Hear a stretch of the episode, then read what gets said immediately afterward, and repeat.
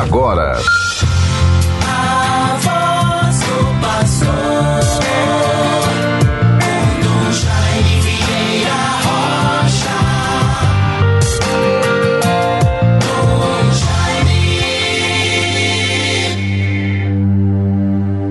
A cruz de nosso Senhor Jesus Cristo deve ser a nossa glória. Nela está a nossa vida e ressurreição para os salvos como nós, ela é poder de Deus. Conforme carta de São Paulo aos Gálatas, capítulo 6, versículos 14 e seguintes. Bons ouvintes todos, mais uma vez, com a graça de Deus, nos reencontramos pelas estradas da vida. Hoje, quarta-feira, 24 de novembro de 2021. Quero saudar a todos com muita estima, apreço, amizade, imaginando todos diante dos seus afazeres, lutas, desafios, situações às vezes inesperadas, sofrimentos, conquistas, alegrias enfim, é o dinamismo e o pluralismo da vida humana. Os sentimentos vão se interpelando. Uma das atitudes tão importantes para nós no tempo de hoje, bombardeados a cada momento pela força dos meios de comunicação, mais ainda agora com a internet, as redes sociais, que nós nos preocupemos sempre em transmitir para os outros sempre palavras de estímulo, de esperança, de encorajamento. É também uma atitude muito louvável e importantíssima nos despertarmos para acompanharmos os fatos, o caminhar da história com uma visão crítica Há pessoas que temem as visões críticas.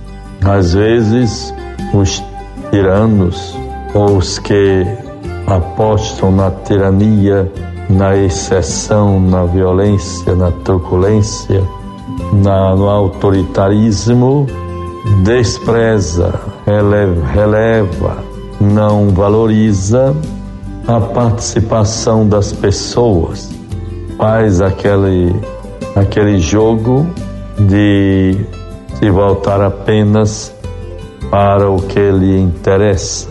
É muito importante que todos nós procuremos nos sentir peça-chave nos processos sociais, na dinâmica do tempo, na realidade que nos envolve do ponto de vista econômico, político, social, até mesmo eclesial, em todos esses setores e atenções da vida humana, como se faz necessário o nosso interesse pelo caminhar da história, ouvir as notícias que nos é transmitido e como é importante termos a experiência vivida, a história já vivida, experimentada.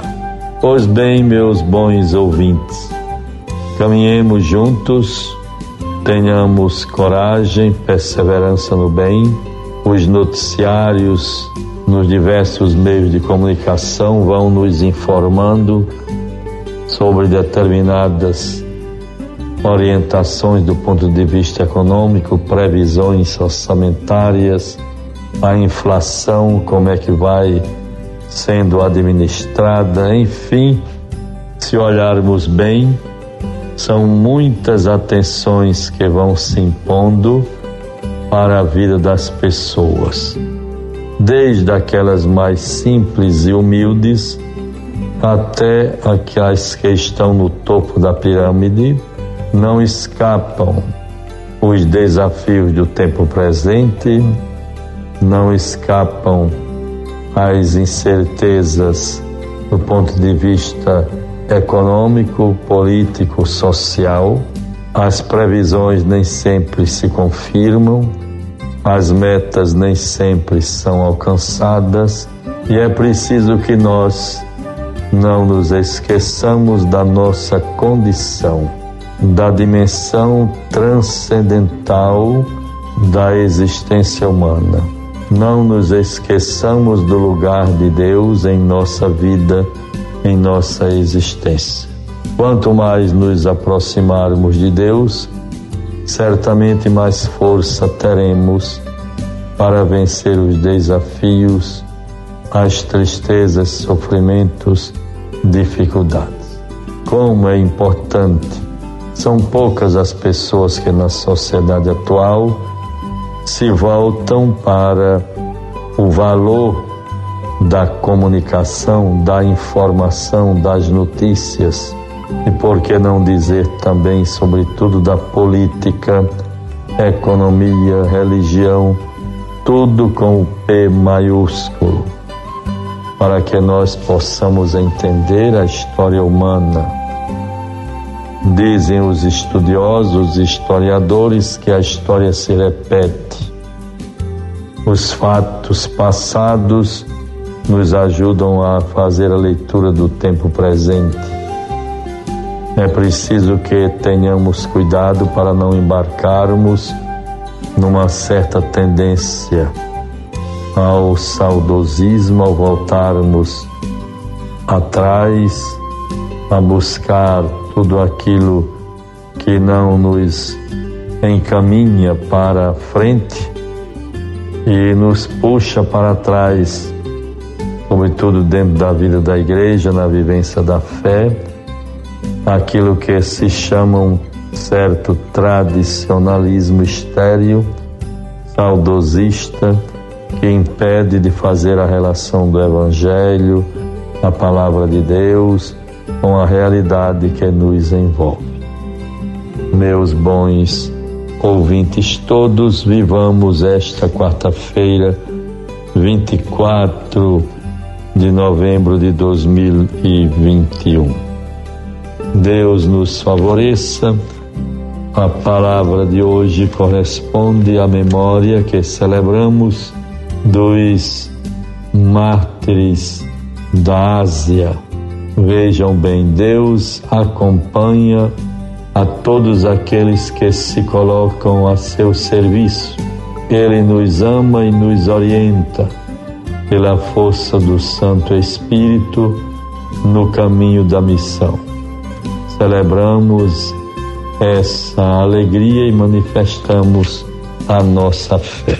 Vejam bem, portanto, hoje, no extremo oriente da Ásia, nas regiões do Vietnã de hoje, o Evangelho já vinha sendo anunciado desde o século XVI.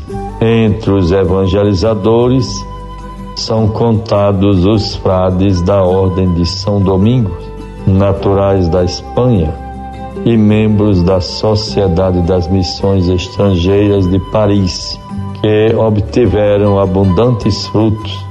Contudo, nos séculos 17, 18 e 19, mais precisamente em 1625 a 1886, século XIX, portanto, excetuados breves períodos de paz, os governantes dessas regiões tudo fizeram para despertar o ódio contra a religião cristã e os discípulos de Cristo. Vejam como se dão as coisas no coração humano, no mundo dos homens.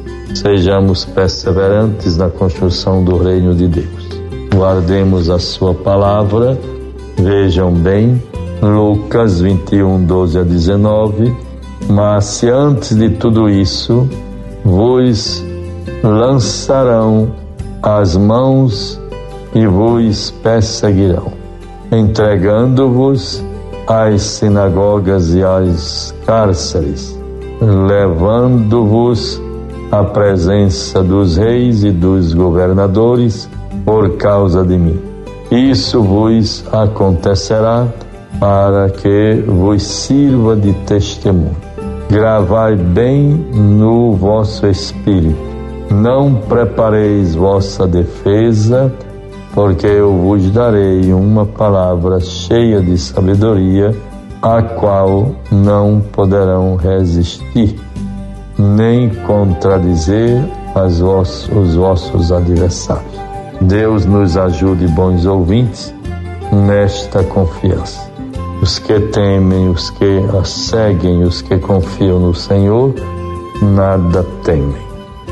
E o Senhor está conosco, somos mais que vencedores.